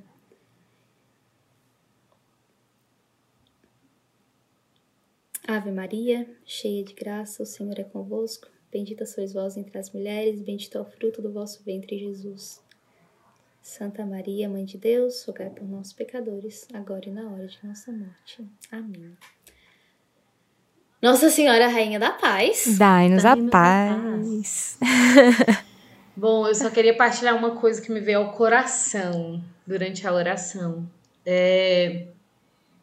Me lembrava de uma coisa que a Vico sabe, mas que eu vi um bispo uma vez, né, conversando com o nosso fundador, Moisés, fundador da comunidade Shalom, ele suplicando pela comunidade na Alemanha, né, e ele era um bispo alemão. E, e eu fiquei tão mexida assim, né? Porque é claro que eu tive um entendimento diferente naquele dia, né? Porque eu tive o entendimento que Deus me dava ali, como uma graça especial que eu estava colhendo daquela conversa, é, é que a igreja me confiava a evangelização. A igreja me confiava a evangelização, né? Mas eu sentia no meu coração fortemente, assim, na, na nessa oração, que uma pessoa que vai escutar esse podcast, ela vai se sentir chamada a ir para a Alemanha, uma ou mais. Meu Deus. Né? Assim, como um, um, fruto mesmo, né? É, Deus, a, a igreja e a comunidade nos confia a evangelização desse povo. Sim. Tô até emocionada, menino. Olha, primeira vez que me emociono Eu, nesse então. podcast. Ao vivo, Sem ser minha de rir, né? gente. Ai, mas é, é, é sério, eu senti isso muito forte, assim, eu creio. Eu creio, amém. Eu creio. Eu creio porque tudo isso Ai, que a, gente, a, também. a Vico, a Vico falou, né? É uma profecia. A gente está nesse mosteiro. A igreja da Alemanha suplicando por missionários, suplicando para que a gente vá anunciar, né? Então, ai, Vico, muito obrigada por ter vindo. É, creio que na agradeço. profecia da Drica. Enfim, gente, converse com a, a Vico. Vai estar aqui o perfil do Instagram dela. Falem com ela no privado dela, se você sentir esse chamado. O Por Kleber, da assistência missionária, mandou uma, uma, uma carta, né, há um tempo atrás, para os missionários da comunidade de vida, né, pra, pedindo para que os missionários que se sentem chamados a escreverem essa carta para ir para esses lugares, né, definidos. Eu, da comunidade Aliança, tô aqui chamando vocês da comunidade Aliança, né, que se sentem chamados, entrem em contato aqui comigo. Pode mandar uma cartinha, eu vou encaminhar tudo para minha RL. Isso mesmo. Bom, agora é, a gente quer uma indicação de livro. Que livro você quer? que- Sensacional. Pode ser qualquer coisa. qual- Em português. Inclusive, a gente apelou aí Um no livro de último episódio por um livro de receita. A gente tá passando pra esse, entendeu? Pode ser qualquer livro. Vou fazer um livro, um livro de rece... da, da receita da pipoca de óleo. Eu acho que o Parábolas podia abrir um parêntese com a receita da pipoca de óleo da Drica. Se você É, eu queria quer. falar isso. Wallace, desculpa. A receita não é da Vico. Não, é minha. a do óleo, a do óleo, a do óleo não é sua, não. Não. A de leite ninho é sua. Eu faço a de eu óleo, sua gaiata. Amada. Que, enfim, a receita não é nem minha, é da Bruna. Foi passar de geração em geração. Vamos fazer um parábolas com a Bruna pra falar da receita. Então, uma receita sem patente, porque se tá, tá todo mundo é. fazendo, é sem É patente. porque é que nem a nossa, a nossa vida missionária, né? A gente não tem. O, o nosso país é o céu, né? a receita é de Deus. Então, se Senhora. Tava no querem caderno um de vídeo- receita de Nossa Senhora. Se querem um vídeo de receita, comentem que a gente vai fazer um vídeo de receita. Próxima vez que estiver na residência de Adriana Segovia, terá vídeo de receita de pipoca de óleo Meu Deus do com céu. leite Nossa. condensado. Não tem leite A internet condensado. vai Não parar. tem? Não, lógico que não. Vamos Ai, conversar sobre isso. Tá, agora o livro da Vico. Sim, o livro, o livro da Vico. Gente, eu sou uma pessoa muito culta, sabe? Eu leio muito, vocês não têm noção. Tipo assim, os livros que eu leio são a Bíblia no meu estudo bíblico. E os livros. Tô brincando. Gente, a O primeira livro vez que eu vai quero estar indicar pra indicado a. Bíblia. Tô... O livro que eu quero indicar pra vocês é a Bíblia, porque tudo que vocês precisam tá lá. Tô brincando. Eu tenho, de fato, livro pra indicar. É, tem a ver com um pouco das coisas que eu partilhei aqui no, no negócio, que é o livro de Todos os Caminhos Levam a Roma, do Scott Hahn. Scott Hahn. É, talvez alguns conheçam. Gente, é sensacional. É, acho que isso. fa- Ele fala muito sobre mim, sobre a minha história. E eu acho que todos os católicos precisam ler esse livro. É, a minha conversão não se, se deu por, mais pelo fato de uma experiência com Deus, não pelo fato de estar buscando né, resultados, de ficar criticando e tal. Mas, é, exatamente por, esse, por essa razão, por ter sido uma experiência, eu senti a necessidade de entender mais sobre a fé católica. De tipo assim, cara, por que, que eu sou católica, né? Assim. É, então, esse livro me ajudou bastante a entender. É, basicamente, a história, da conver- é, a história da conversão do Scott, que era um pastor evangélico, e ele se, se ocupou por muito tempo da vida dele em encontrar a verdade.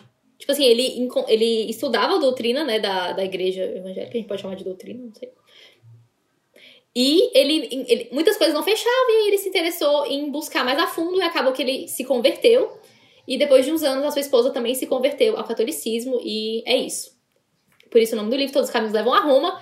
E foi assim que eu indiquei o. Inclusive, a gente está fazendo a caridade para vocês de colocar os links dos livros na bio, certo? Então, se vocês estão aí, tem uns livros, enfim, esse é mais conhecido e mais fácil, né? Mas teve o livro que o Wilde é, falou, super difícil. amado. E o, O o Puc- PUC, tru, pro, PUC, PUC, tru, Então a gente tá colocando sempre o link aqui na bio para você poder, enfim, comprar o livro, né? Ou ver realmente se quer, procurar uma Sensacional, sinopse, gente. O que, que é isso? É.